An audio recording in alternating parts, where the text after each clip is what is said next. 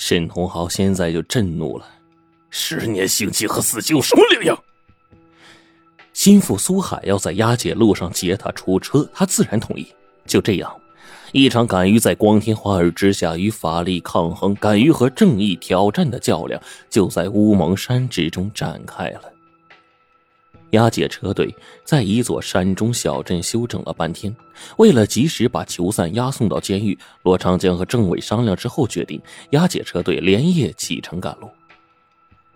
车队穿行在大山之中，空气仿佛凝固了，沉闷燥热。罗长江扒着车门抬头一看，天空一片灰暗，乌云滚滚，翻腾着压向山头。不一会儿，暴雨就倾盆而下，能见度瞬间降到不到三米。罗长江果断下令车队保持距离，继续匀速前进。看到这样的天气。八号囚车里的沈同豪气急败坏，像一头疯牛一样。看来呀，只能是自己逃生了呀。苏海不是在车底做了手脚吗？想到这儿，沈同豪跳起来，双手钻入椅背，猛烈的扯动，竟然将椅子连根扯了起来。暴雨掩盖住了沈同豪弄出来的响声，他更加的疯狂了，使劲撕扯地面的塑料毡，搬开了。地板上的一角，使劲的扯，果然扯开了一条一人粗的洞。沈同豪眯着眼睛，从洞里就钻了下去，紧紧的扒在车底下。然后他慢慢移动身体，从车后爬了出来，双手紧紧的扣住车厢板，扒在车顶。倾盆大雨仍下个不停，审时度势，沈同豪不敢轻易的跳下车。水漫路面。山洪轰鸣，轻易钻进山里将会死无葬身之地呀！好不容易等到汽车驶出了一条山谷，驶上了一座山头，沈同豪正要行动呢，突然，前面公路上迎头驶来一个小货车，沈同豪大喜，蓄势就要越过去，那车却迎头直向八号囚车撞来，八号囚车赶紧避让，不料小货车像是喝醉了酒，左摇右摆，直接就撞了过来。八号囚车无处可躲，驾驶员方向盘猛打，囚车驶出路基，钻进了树林，撞上树干，熄火了。小货车停都没停，开着大灯，一路向前驶去了。抖落在水地上的沈通豪咧着嘴，刚爬起来，赫然发现树林里钻出了一辆车，迅速爬上了公路，竟和八号囚车一模一样，后面还贴着一个大大的“八”字，眨眼间就加入到押解车队里面。沈通豪还在发愣呢，眼前两条黑影飞过，直接扑到了被撞在树干上熄火的八号囚车的驾驶室。沈通豪明白，飞身向前，朝那正与两个劫匪搏斗的刑警头部猛的一拳，刑警当场就昏倒在驾驶室里。你们是熊哥的人？沈通豪惊喜的问。两个蒙面人毫不理会沈通豪，把他扯翻在地，看着押解车队的车一辆辆的驶过。你们真是熊哥的人？沈通豪爬起来又问。两个蒙面人还是不理他，爬起来，借着袖珍手电筒的灯光打开他的手铐，陪他在雨中静立着。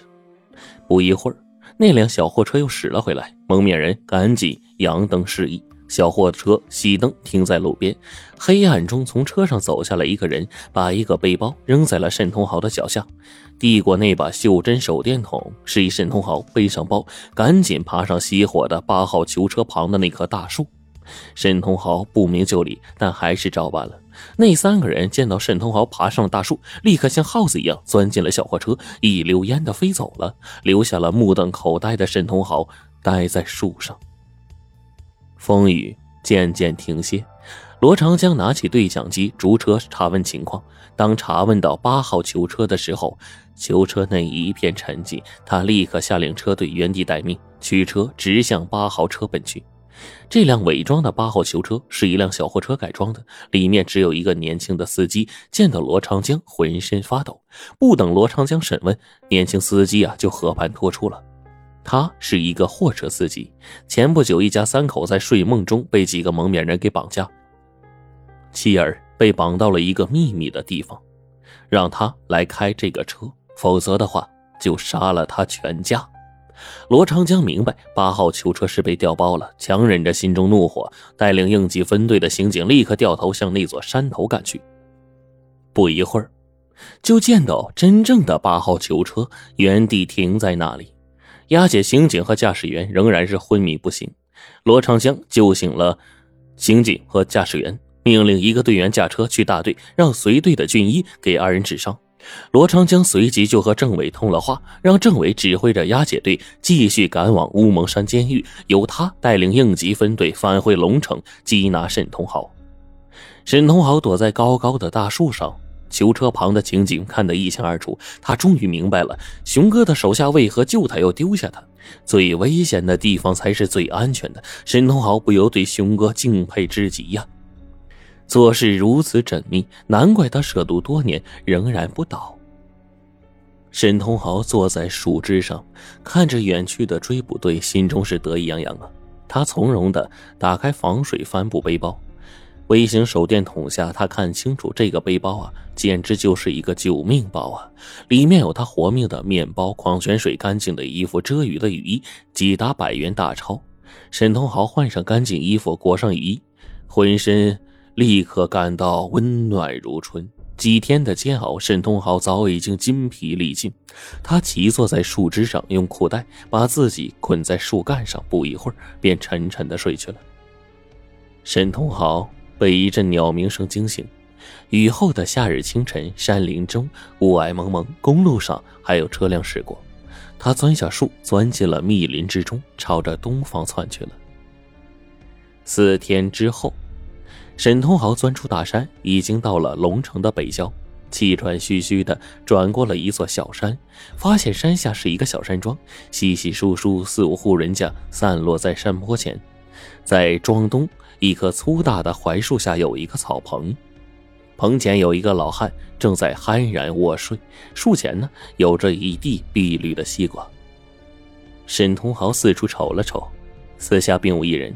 小山庄还沉浸在午睡之中。此时啊，他是饥渴难耐呀，刚要去摘个西瓜解解渴呢，看瓜的老汉酣睡的竹床下钻出一个小黄狗，冲着沈同豪是狂吠呀。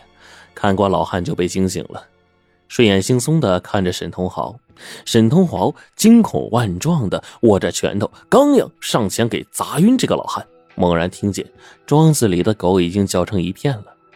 看瓜老汉赶紧爬起来，驱赶着小黄狗，然后问：“干啥呀？要卖西瓜呀？”沈同豪眼珠一转，点了点头。看瓜老汉双眼一亮，然后问道：“呃，你真要卖瓜呀？”沈同豪再次重重的点了点头。看瓜老汉兴奋的说：“哎呀，一地瓜呀，都熟了，正愁卖呢。”说着，就把沈同豪啊让到竹床上坐下。看瓜老汉呢，摘下了西瓜，捶开，递给他吃。沈同豪在竹床上啃着西瓜，暗自嘲笑自己啊是惊弓之鸟。在警察眼里，自己是逃犯；在老百姓眼中，管他是谁呀。